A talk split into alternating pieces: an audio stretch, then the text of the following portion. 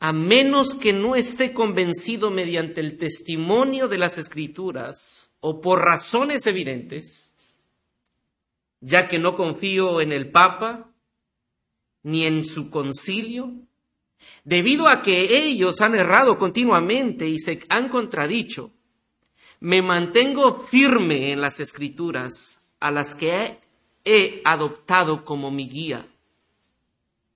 Mi conciencia es prisionera de la palabra de Dios y no puedo ni quiero revocar nada reconociendo que no es seguro o correcto actuar contra la conciencia. Que Dios me ayude. Amén. Esta expresión fue la expresión que Martín Lutero dijo en un interrogatorio que se llamó la dieta de Worms. Se llama así porque fue hecho en una ciudad llamada Worms, en Alemania. El emperador deseaba que Lutero se retractara de sus posturas porque para el emperador, las posturas de Martín Lutero atacaban directamente las enseñanzas de la Iglesia católica. Y él insistía en que Lutero erraba, intentando seguir únicamente las sagradas escrituras. Preste atención a esto. El emperador estaba empeñado con que Martín Lutero se retractara porque las enseñanzas del Martín Lutero iban en contra de las posturas de la Iglesia Católica Romana Apostólica. Y además, Martín Lutero estaba obsesionado con ser seguidor y aferrarse únicamente a las escrituras. Esta fue la realidad que se vivió hace 500 años realmente, porque fue eso sucedió en mayo del 1521. Eh, y hace 500 años eso fue una realidad, pero esa realidad no es distinta a la de hoy. Hoy y siempre, como iglesia, necesitamos tener una conciencia prisionera de la palabra de Dios. Hoy tú y yo necesitamos regresar con rapidez a las escrituras como la regla de fe y vida. Porque son ellas, únicamente ellas, como dicen ellas de sí misma en el Salmo 19, son ellas las únicas que convierten el alma. Son ellas las que hacen sabio al sencillo. Son ellas las que alegran el corazón. Son ellas las que alumbran los ojos. Y hoy me gozo en saber que los pastores y el liderazgo de esta iglesia tienen un firme compromiso de guiar a la iglesia continuamente a las escrituras. Y qué bueno es saber que el 50 aniversario de esta iglesia quieren que ustedes y cada miembro de esta iglesia y ellos mismos recuerden que solo la escritura es suficiente que la escritura es la máxima autoridad, que no importa lo que tradicionalmente la convención bautista o la postura bautista de años tiene, sino lo que la escritura dice. Pero ¿cómo es que la escritura puede cautivar el corazón de un hombre como Martín Lutero? y como el de millones de hombres que han sido mártires a lo largo de la historia por ser fieles a la autoridad de las escrituras. ¿Por qué las escrituras cautivan de esa forma el corazón del hombre? ¿Sabe por qué? Porque a Dios le ha placido revelarse por medio de su palabra. Porque es en la escritura que usted y yo podemos conocer el glorioso mensaje del Evangelio. Él decidió dejar su palabra para mostrarnos la belleza de su gloria. Son las escrituras las que nos muestran ese mensaje hermoso, precioso, excelso de la redención. Son las escrituras, es la palabra que nos muestra el Evangelio. Ese Evangelio que cautiva el corazón. Y sabes, quisiera pedirte que tú recordaras esto. Las escrituras son las únicas que nos revelan el verdadero Evangelio. Y porque las escrituras nos revelan el Evangelio, tú y yo debemos conocerlo, disfrutarlo y proclamarlo. Porque las escrituras nos revelan el Evangelio, tú y yo debemos conocerlo, disfrutarlo y proclamarlo. Y hoy, a lo largo de estos minutos, ocuparé mi tiempo para ver a lo largo de las escrituras cómo tú y yo debemos conocer el Evangelio y cómo debemos disfrutarlo. Y el día de mañana estaremos hablando de cómo debemos proclamarlo. Pero déjame decirte que para conocer el Evangelio, tú y yo tenemos que saber qué es el Evangelio. ¿Recuerdan? Martín Lutero y muchos hombres fueron cautivos por la verdad de la palabra. ¿Y por qué? Porque en la palabra encontramos la hermosura de Cristo, la hermosura del Evangelio. Y la pregunta es, ¿qué es el Evangelio? Si yo debo de conocer, si yo debo disfrutar y yo debo proclamar algo, yo tengo que saber qué es. ¿Y qué es el Evangelio? Piensa por unos cuantos segundos, ¿qué es el Evangelio? Si yo tuviera que decirte, dime qué es el Evangelio para ti. Mm. Y aunque no estaba esperando respuesta, pero ya tiene un 10 la hermana. Creo que muchas veces nosotros hemos definido el Evangelio usando precisamente su etimología. Y decimos que el Evangelio son buenas noticias.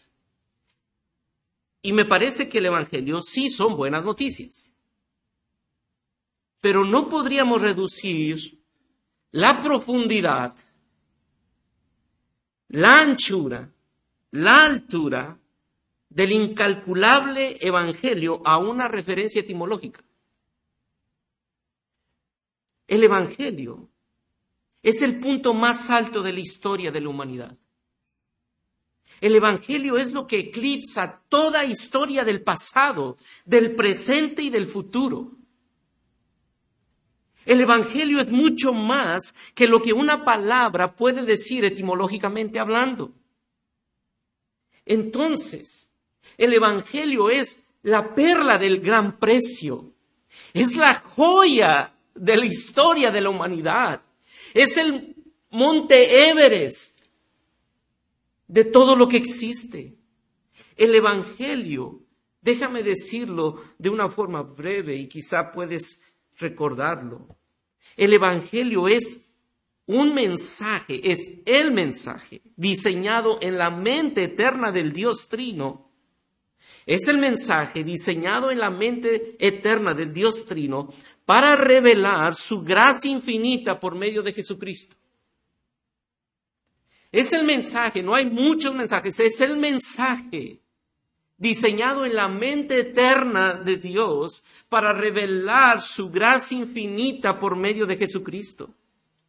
Por lo tanto, si nosotros queremos saber cómo debemos evangelizar, cómo debemos discipular, es de suma importancia que tú y yo conozcamos, disfrutemos y proclamemos el Evangelio.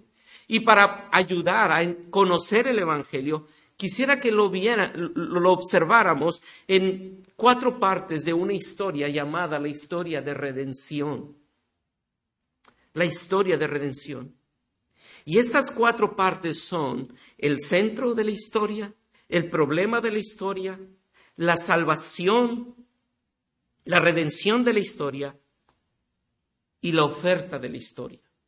Y esos serán los cuatro puntos. Así, así que ustedes pueden ir observando qué tan rápido vamos o qué tan lento vamos. Si ya vamos en el primer punto y vamos van pasando los 50 minutos, se pueden levantar e irse. Espero que eso no pase.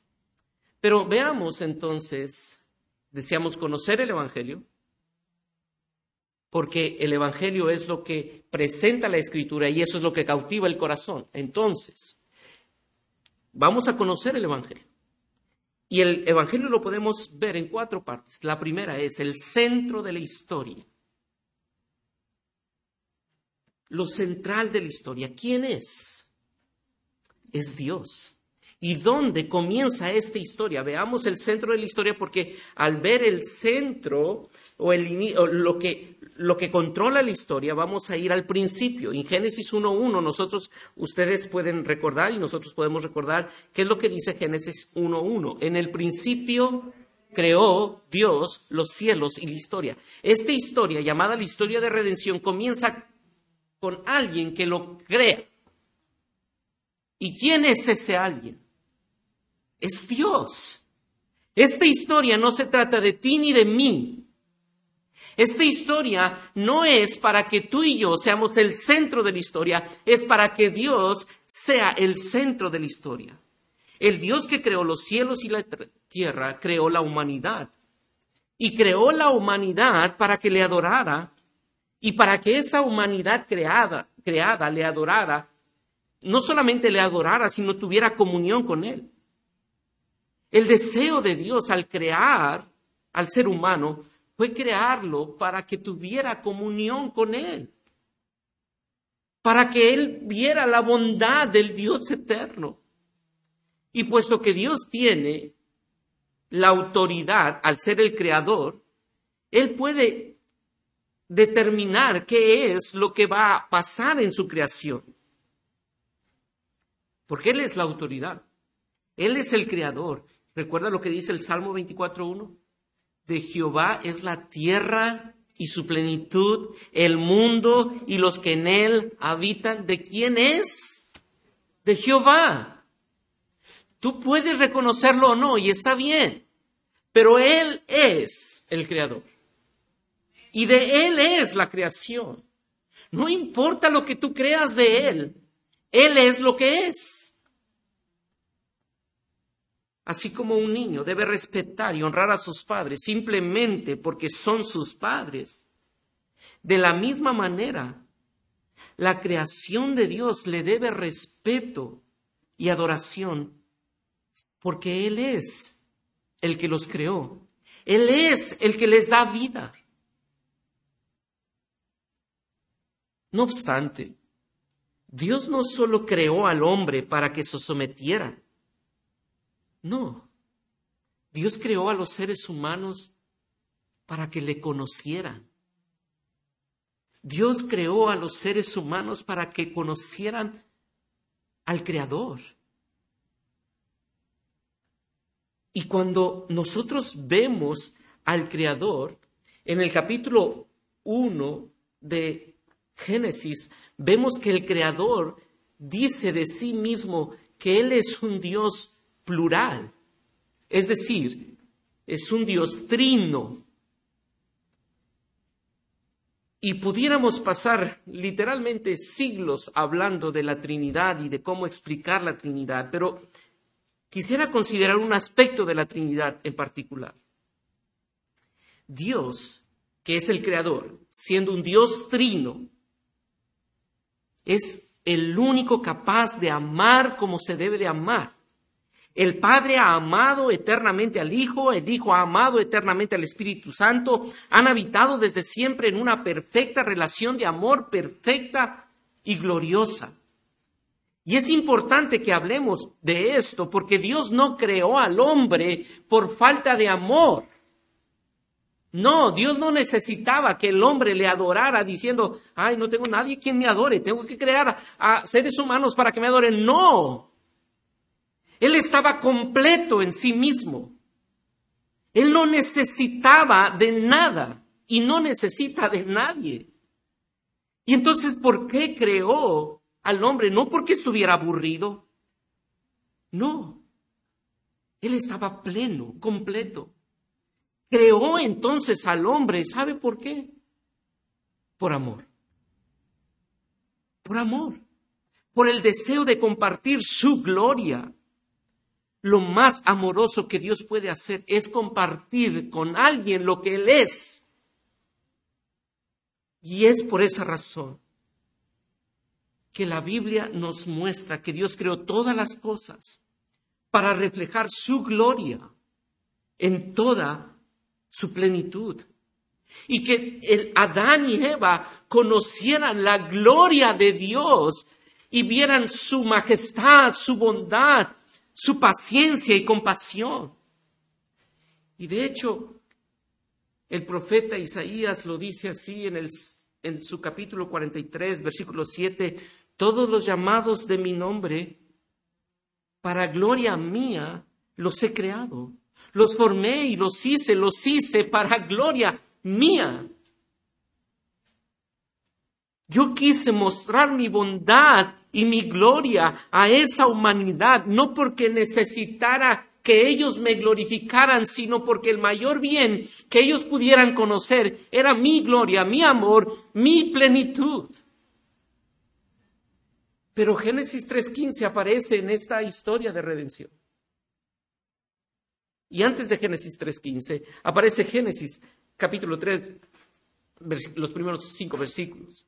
Y encontramos que en Génesis 3 el hombre cae. Y ese es el problema. Segundo punto. Ya dijimos, el centro de la historia, ¿quién es? El problema de la historia, ¿quién es? El hombre. El problema de la historia es el hombre. El hombre, conociendo la bondad, Adán y Eva no conocían otra cosa más que la bondad de Dios. Hermano, no conocían otra cosa más que la bondad de Dios. Y conociendo únicamente la bondad de Dios, decidieron rebelarse contra Dios. Y cuando el hombre se rebeló contra Dios, se convirtió en esclavo del pecado. Y como resultado, permanece bajo la santa ira y el juicio de Dios. Así que uno de los problemas que tenemos ahora es que el hombre ha caído en pecado y recibe una paga por ese pecado. Y cuando tú y yo compartimos el Evangelio, es necesario que entendamos de qué Dios salva. Porque si yo tuviera que hacer esta pregunta, ¿de qué te salvó Dios? La gran mayoría de nosotros responderíamos que nos salvó de qué? De la condenación del infierno. Y me parece que eso es cierto. Soy salvo de ir al infierno. Y esto es cierto. Pero no es todo. No es todo. La humanidad necesita ser rescatada no solamente del infierno. La humanidad necesita ser rescatada de dos cosas principalmente. Número uno, de la esclavitud del pecado y del juicio eterno de Dios. La humanidad necesita ser rescatada de la esclavitud del pecado. Cuando Adán se rebeló contra Dios, abrió la puerta al pecado que trajo muerte. Como lo dice Romanos capítulo 5, que en Adán nosotros pecamos y debido a que Adán escogió servir al pecado en lugar de Dios, Dios entregó a Adán y consecuentemente a toda la humanidad. ¿Y a qué los entregó? ¿Sabe a qué los entregó? A nuestras propias concupiscencias. No, no nos entregó a Satanás. ¿Sabe a qué nos entregó? A los propios deseos de nuestro propio corazón. No sé si eso les hace sentido. Pero yo quiero animarte a que tú reconozcas que el problema principal contigo no es el demonio que está afuera. Y espero no se ofendan con esto que voy a decir. Y por favor, no se ofendan sino con el demonio que traemos dentro. Ese deseo que hay en tu corazón de hacer lo que tú quieres. Que muchas veces tú te has dado cuenta, como lo dijo el apóstol Pablo, veo una ley en mis miembros que se revela contra la ley del Espíritu. Miserable de mí. Miserable de mí. Y precisamente ese es el problema, la esclavitud del pecado. Toda la humanidad, toda la humanidad está esclavizada al pecado y es incapaz de obedecer a Dios. Mira lo que dice Romanos capítulo 8, versículo 7, por cuanto los designios de la carne son enemistad contra Dios, porque no se sujetan a la, a la ley de Dios. Pero mira cómo concluye ese verso 7. Ni tampoco pueden. No pueden. Y los que viven según la carne no pueden, no pueden agradar a Dios. Porque son esclavos. Y a causa de esa disposición de nuestro corazón hacia el pecado, cada hombre y mujer elige pecar libremente contra el Señor. Yo decido pecar contra Dios, yo decido pecar contra mi esposa, yo decido pecar contra mis hijos, yo decido pecar contra mis hermanos de la iglesia. Y el ser humano sin el Evangelio lo decide voluntariamente.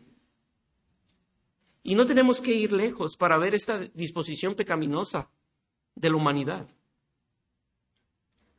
Lo veo en mi propio corazón. Yo lo veo en mi propio corazón, pero también lo veo en, el corazón de mis propios hijos. Tengo un hijo de 6 y 11 años y ellos se aman y juegan bien, pero continuamente los tenemos que tener en, en la mira, porque si los dejamos solos, comenzarán a comportarse egoístamente, a pelearse por las cosas que ellos tienen. Y no salen buenos dividendos de eso normalmente. Pero del mismo modo, nosotros que vemos eso en los niños, lo vemos en nuestra vida, lo vemos en una macro escala. No hay un solo país, un solo país de este mundo que no batalle con la corrupción. No hay un solo país que no batalle con el robo, con el asesinato, con el racismo o cualquier otra forma de delito. Porque no es un problema externo, es un problema del corazón. Porque nuestra naturaleza está inclinada al pecado. Somos capaces de rebelarnos contra Dios.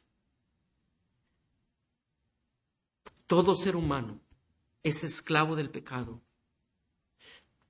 Y solo el Evangelio de la gracia puede rescatarlo. Esto es lo que debes conocer del Evangelio. Porque el Evangelio de gracia no solamente nos libra del poder del pecado, sino también, ¿recuerdas de las dos cosas aparte del infierno de la que debemos ser rescatados? La primera es la esclavitud del pecado, la segunda es la ira y el juicio eterno de Dios. Romanos capítulo 1, versículo 18 dice que la ira de Dios se revela contra toda impiedad, injusticia de los hombres que detienen con injusticia la verdad. Dios es un Dios santo y justo, odia el pecado y está enojado contra aquellos que se rebelan contra Él. Como lo dice el Salmo 11.5, Jehová prueba el justo, pero al malo y al que ama la violencia, su alma aborrece. No es que Él esté contento con el pecador, Él odia el pecado y Él odia y castiga el pecado y castigará el pecado y lo ha castigado.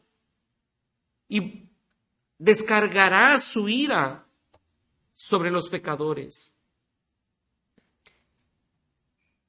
La santidad y la justicia de Dios no dejará impune un solo pecado. Piensa en eso. La justicia y la santidad de Dios no dejará impune uno solo, por más mínimo que parezca.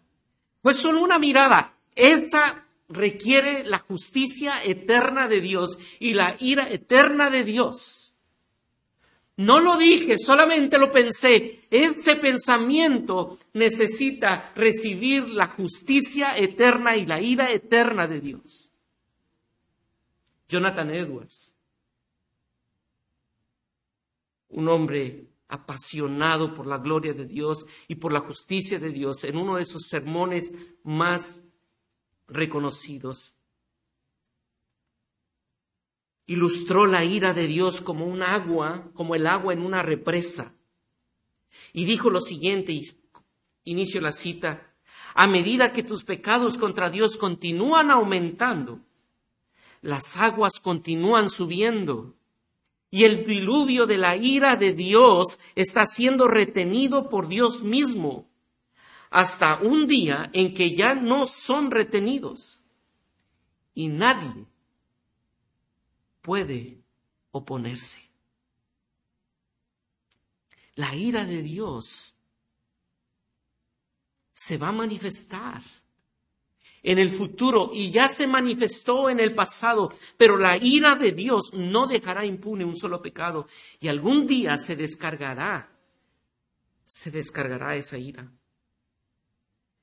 Y si nos detuviéramos aquí, las noticias no son nada alentadoras. De hecho, son malas noticias esta, este último punto. Porque el problema de la historia entonces, ¿quién es? Somos nosotros. Y hermanos, esto es algo que tú debes de conocer. El centro de la historia es Dios. Y el problema de esta historia somos nosotros. Somos nosotros. No es Dios. No es Dios. Muchos jóvenes quizás están preguntando hoy mismo, pero ¿cómo un Dios eternamente bueno infinitamente bondadoso puede permitir que las cosas que estamos viviendo estén sucediendo en nuestra época. Ese no es el problema, no es porque Dios, es que el hombre ha decidido hacer lo que ha hecho y rebelarse contra Dios. Y la maldad no existe porque Dios existe, la maldad existe porque tú y yo existimos. El problema de la humanidad no es Dios, el problema de la humanidad es la humanidad que se revela contra Dios. Pero, pero, Dios no ha cambiado su propósito. ¿Recuerdan cuál era el propósito inicial de esta historia? Cuando Dios creó al hombre. ¿Qué quería darle Dios al hombre? Su bondad, su gracia, su gloria. Es, esa era la razón del por qué Dios creó al hombre, pero esa sigue siendo la razón del por qué Dios no ha destruido a la humanidad, para seguir mostrando su gracia y su gloria. Y aquí encontramos el tercer punto. Ya hemos visto el centro de la historia es Dios, el problema de la historia es el hombre y la redención de la historia es Jesús. Jesús. Y quisiera pedirte que vayas conmigo al pasaje que leímos en la parte introductoria de Romanos capítulo 3.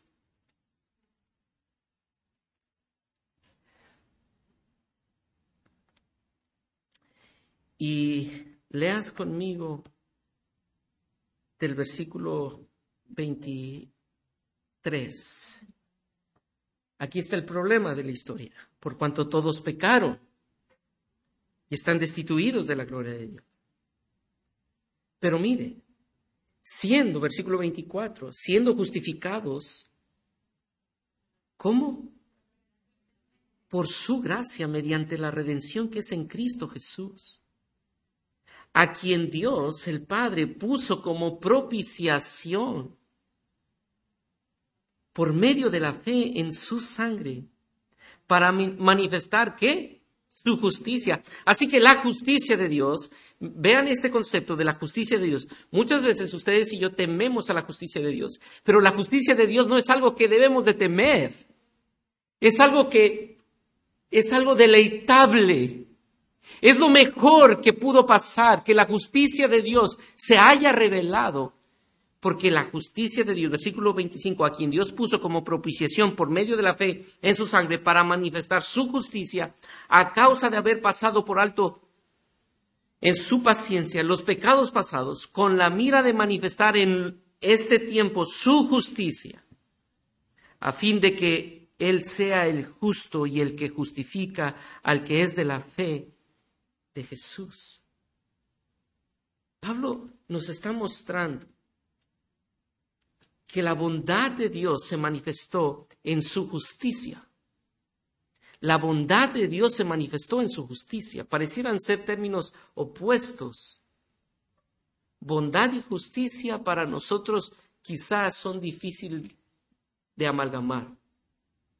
Pero la bondad de Dios se manifestó en que Cristo es el justo y el que recibió en sí mismo toda la justicia de Dios.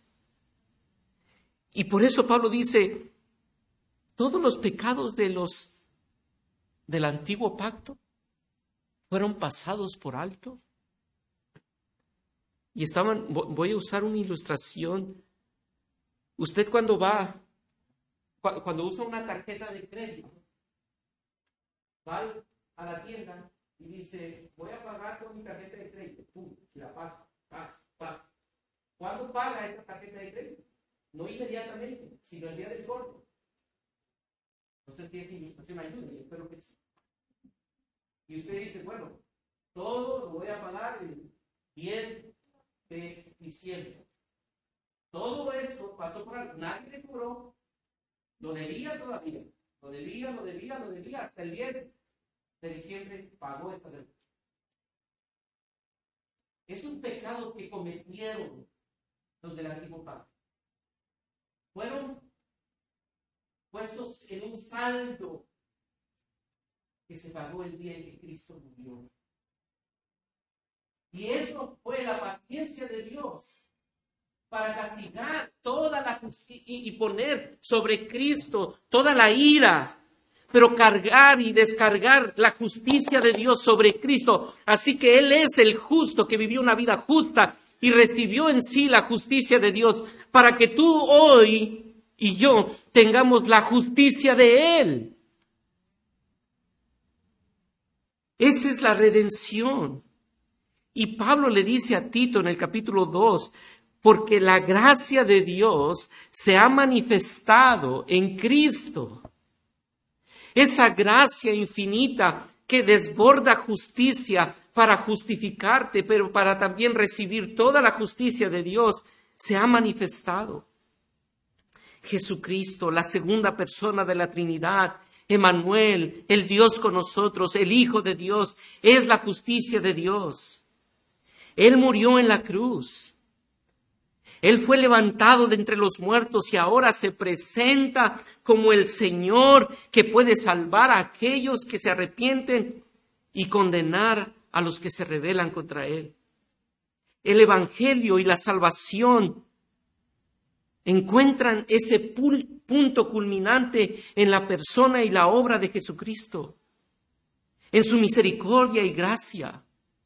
Dios prometió eso desde Génesis 3:15.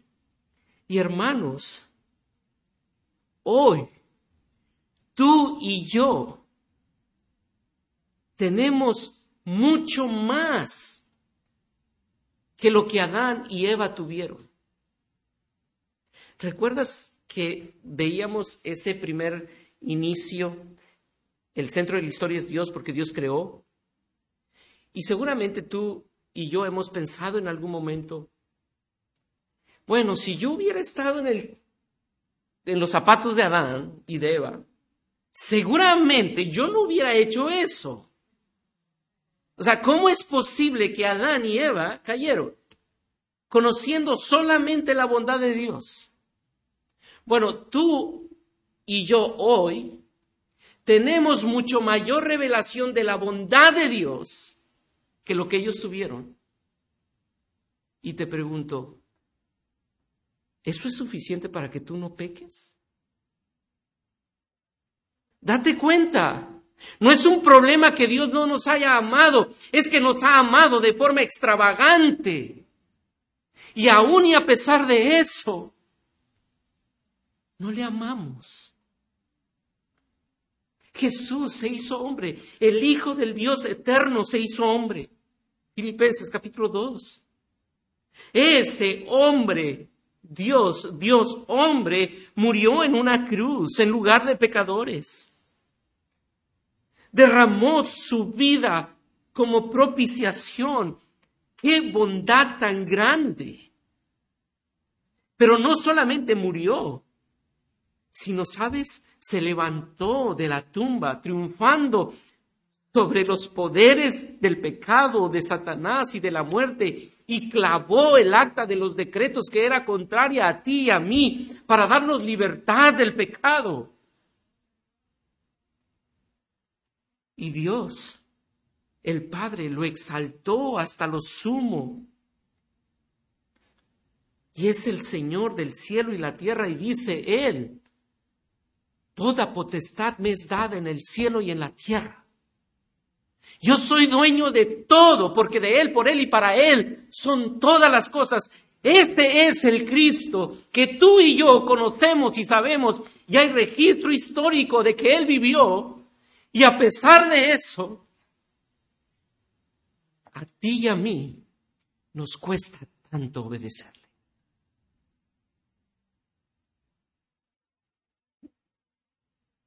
Y Él, el Dios encarnado, el Hijo de Dios, el Dios con nosotros, está a punto de regresar y venir por sus escogidos. Y los muertos en Cristo resucitarán y Él establecerá su reino sobre la tierra. Así que esta historia no es que simplemente eres librado del infierno, hay mucho más que eso. Y la escritura te dice que no solamente eres librado del infierno, eres librado del poder del pecado, eres librado de la esclavitud del pecado, eres librado de poner tu mirada en las cosas de esta tierra y poner tu mirada ahora en las cosas del cielo y vivir para la gloria del eterno Dios desde hoy. Desde hoy. Y Él está estableciendo su reino desde el hoy. Así que este es el punto de la historia. Es aquí donde se une toda la belleza, toda gloria todo lo creado tiene su origen y propósito en Cristo, quien es la manifestación de la gracia eterna. ¿Recuerdas qué es el Evangelio? Es el mensaje diseñado en la mente del Dios Trino para revelar su gracia infinita por medio de Jesús. Y aquí está. Todo fue planeado. Todo diseñadamente con perfección milimétrica para que Cristo llegara, nacido de una virgen. Y el mundo entero conociera que Jesús es Dios con nosotros. Y eso se llama gracia. Esa es la manifestación de la gracia. Es favor. Porque, pregunta, ¿tú merecías que el Dios eterno se encarnara para tomar forma de hombre y hacerse semejante a ti y a mí y sufrir siendo Él justo y perfecto, muriendo en una cruz, siendo vituperado, maltratado, escupido, torturado, para que en su justicia tú ahora puedas tener justicia. Tú merecías eso. No. Pero eso es gracia. Precisamente eso es gracia es la concesión a alguien que no tiene mérito propio. La gracia, la gracia, hermano, el, el Evangelio de la gracia no lo puedes comprar. No es por ti. Dios no vio tu buen desempeño religioso y dijo, ay, sí, Él me va a buscar en el año 2021 y seguramente me va a servir y, y va a ser la mejor esposa, el mejor esposo, el mejor padre. No, Él no vio nada en ti, porque no hay nada bueno ni en ti ni en mí. La gracia no se puede comprar, no se puede lograr, no se puede ganar. Es favor. Es gracia. Porque si tú tuvieras algún mérito en eso, entonces dejaría de ser gracia.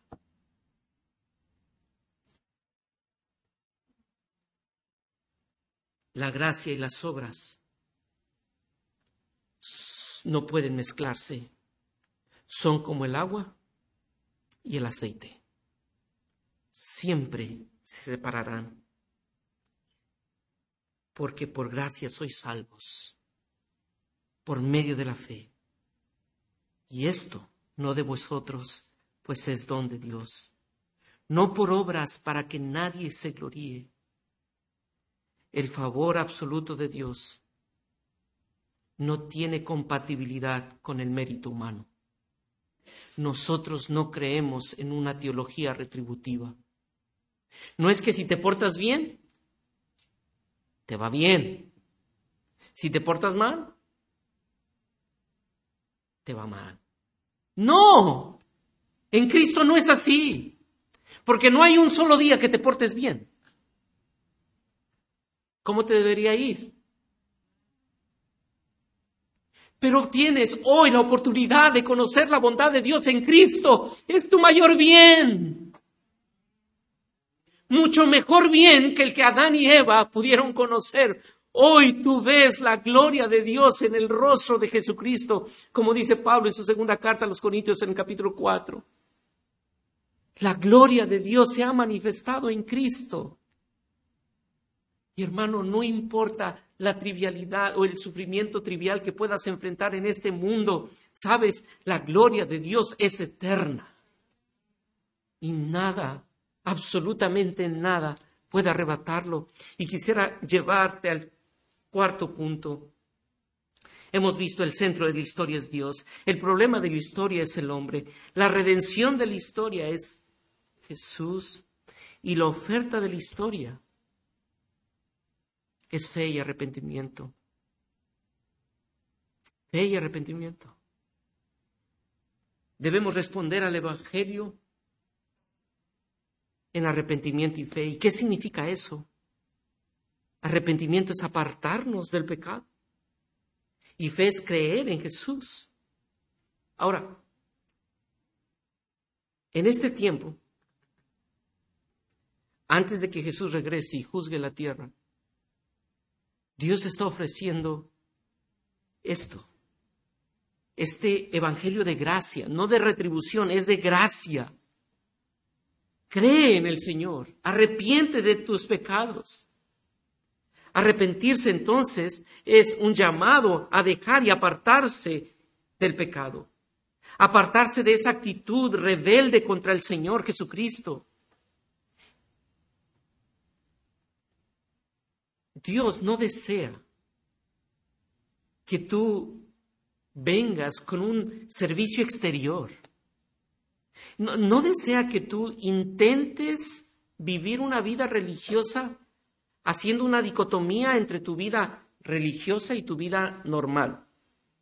Es decir, yo el domingo voy a la iglesia, eh, saludo muy bien, estoy aquí sonriente, digo amén, canto, levanto las manos y todo muy bien. Somos bien cristianos, ¿verdad? Pero, o sea, de lunes a sábado, pues es la vida normal. Y, todos entendemos eso, ¿verdad? O sea, de lunes a viernes, de lunes a sábado, pues eh, la mentira es parte de nuestra vida, la corrupción es parte de nuestra vida. Pues vivimos en México, hermanos, vivimos en México, pues normal. Eh, el chisme es normal. Ah, bueno, pero el domingo, pues claro, claro, obvio, hermano, tenemos que portarnos bien el domingo. Y precisamente eso es lo que Dios condenó a través del profeta Isaías, diciendo, este pueblo de labios me honra, su corazón está lejos de mí. Él no está esperando que tú traigas un rito religioso. Él ordena una devoción de todo tu corazón, una vida que se niegue a sí misma, que diga, soy pobre, No puedo depender de mis ritos religiosos, no puedo tener esa píldora que me da la satisfacción temporal de que me siento bien espiritualmente porque leo un capítulo o oro cinco minutos y ya con eso creo que es suficiente, aunque mi vida diaria no refleje la piedad. Por eso es de suma importancia reconocer que la oferta de este Evangelio, que no es retributivo, sino es simplemente un, Evangelio que oferta arrepentimiento, que significa dejo mi vida pasada, me niego a los impulsos de mi corazón, pero no se olviden que no solamente es arrepentimiento, sino fe. Fe. Muchos tenemos fe. El ser humano tiene fe. Y déjenme ilustrarlo así. ¿Cuántos de ustedes conocieron a Cristóbal Colón? ¿Hay alguno aquí? Nadie. ¿Alguien duda que Cristóbal Colón vivió? Yo espero que no. ¿Hay registro histórico de que Cristóbal Colón vivió? Y el continente americano fue descubierto por esos hombres que se embarcaron de Europa hacia este continente. Pero ¿por qué creemos que Cristóbal Colón vivió?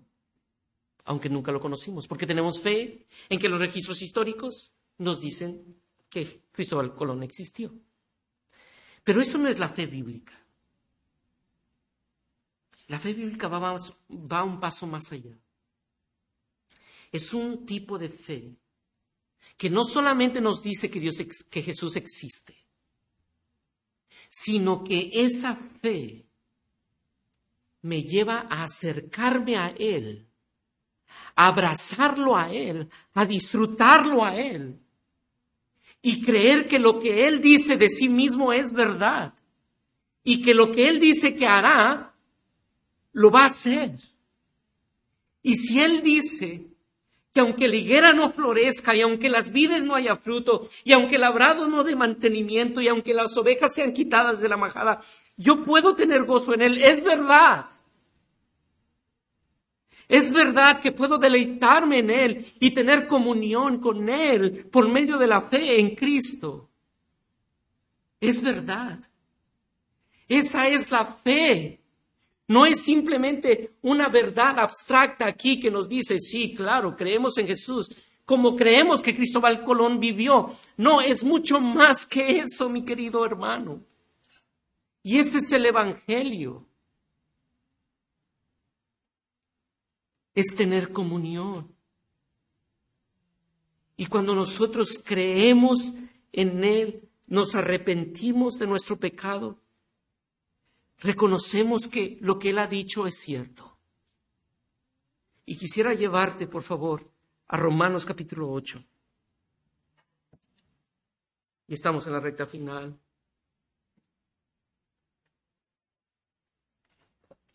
Romanos capítulo 8. Dice, versículos 31, ¿qué pues diremos a esto?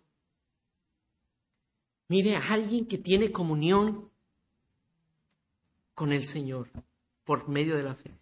¿Qué pues diremos a esto? Si Dios es por nosotros, ¿quién contra nosotros?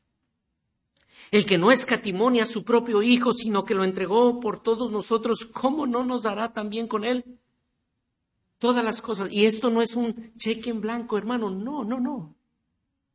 Todas las cosas que pertenecen a la vida y a la piedad ya nos han sido dadas en Cristo. Versículo 33.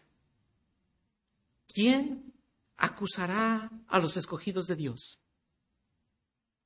Dios es el que los justifica. ¿Quién es el que los condenará? Cristo es el que murió, más aún el que también resucitó y el que además está a la diestra de Dios, el que también intercede por... Esto es lo que produce el Evangelio, el verdadero Evangelio. Cuando tú estás en sufrimiento, inmediatamente lo que viene de tu corazón es, seguramente ha sido por que no me porté bien. Ay, Diosito, no me mandes ese cáncer. Ay, no, no, no, que, no, pase ese accidente. Voy a orar para que eso no sea real. Toco madera. Hermano, nada nos puede separar del amor de Dios. Tribulación, angustia, peligro, hambre, desnudez. Nada. Todas las cosas, versículo 28 de este mismo capítulo, todas las cosas nos ayudan a bien. Eso es la realidad, Señor Jesús. Nada me puede separar de ti. Te disfruto a ti como el, la perla de gran precio, la joya de la historia. Te tengo a ti, te, lo tengo todo. Y nada me puede separar de ti. Absolutamente nada. No importa lo que mis hijos me digan de mí. No importa lo que los vecinos digan de mí. No importa que mi matrimonio no sea el que yo soñaba tener. No importa que la economía no sea la que yo suponía que debería tener. Nada de eso es relevante porque tu evangelio me dice que tú eres suficiente para mí y te disfruto a ti cada día. Este es el evangelio, mi querido creyente. No es un regalo para no irte al infierno. Es un regalo mucho más grande que te libra de ti mismo y que te da la libertad para poner tu mirada en Él como tu mayor tesoro. Así que el Evangelio no es solamente para los que están perdidos sin Cristo. El Evangelio es para ti y para mí que todos los días nos levantamos y luchamos con el pecado. No pienses que tú, esta verdad, ¿por qué predicar del Evangelio y recordarnos eso que ya sabemos? Porque todos los días tú y yo necesitamos predicarnos el Evangelio. Martín Lutero, el hombre que dijimos al principio, ¿recuerdas? Fue uno de los hombres más religiosos que existieron. De hecho, él dice que sus propios compañeros decían, si alguien puede ganarse el cielo por sus obras, es Martín Lutero. Pero a pesar de todo eso, no encontraba lo que su alma necesitaba. Buscó respuestas en los sacramentos de la iglesia. Y por más que se esforzó, no lo halló. Él pasaba seis horas cada día en un confesionario, tratando de desahogar su alma. Ayunaba tanto que en muchas ocasiones pensó que moriría por la intensidad de sus ayunos. Pero, por la gracia de Dios, comenzó a buscar respuestas en la escritura y leyó la bendita palabra de Dios en Romanos 1.17. Porque en Él, porque en el Evangelio, la justicia de Dios se revela por fe y para fe. Como está escrito, mas el justo por la fe vivirá. Fue la palabra de Dios que trajo libertad y gozo al corazón de un hombre cautivo por el pecado. Y por medio de esa palabra entendió que la salvación solamente es por fe, solo por gracia, solo por la obra de Cristo. Porque solo la escritura es suficiente para salvar al pecador y todo es para la gloria del Dios eterno. Mi querida Iglesia Bautista Emanuel, hoy que vemos hacia atrás, y ustedes ven que han pasado 50 años desde los inicios de esta iglesia. No podemos continuar hacia adelante sin antes aferrarnos a la verdad del pasado. Hoy que vemos hacia adelante no podemos caminar hacia el futuro sin antes aferrarnos a la verdad del pasado, porque ella es suficiente para el presente y es la que nos sostendrá en el futuro. Esta verdad nos dice lo que tú y yo debemos de conocer. Esta verdad es la que nos dice lo que debemos de vivir, lo que debemos disfrutar y lo que debemos de proclamar. ¿Y sabes qué es? El precioso mensaje del Evangelio de la Gracia.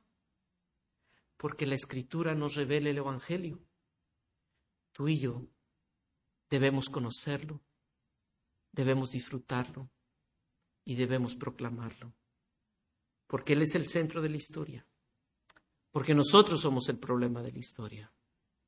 Pero en Cristo hay redención de la historia y hoy la oferta está. Ven en arrepentimiento y fe. Quizá tú has estado aquí en esta iglesia, no sé si en 50 años, pero quizá hace un año, o quizá hace 10 años, o 20 años. Y tú, a pesar de haber escuchado esto, no has venido en arrepentimiento y fe. Sigues allí con esa vida doble, separando el domingo de tu vida ordinaria. Eso no es arrepentimiento. Hoy puedes venir en arrepentimiento. Y hoy puedes venir en fe diciendo quiero tener comunión con el Dios eterno que se ha revelado en Cristo. Y Él quiere tener intimidad contigo cada día porque en su presencia hay plenitud de gozo.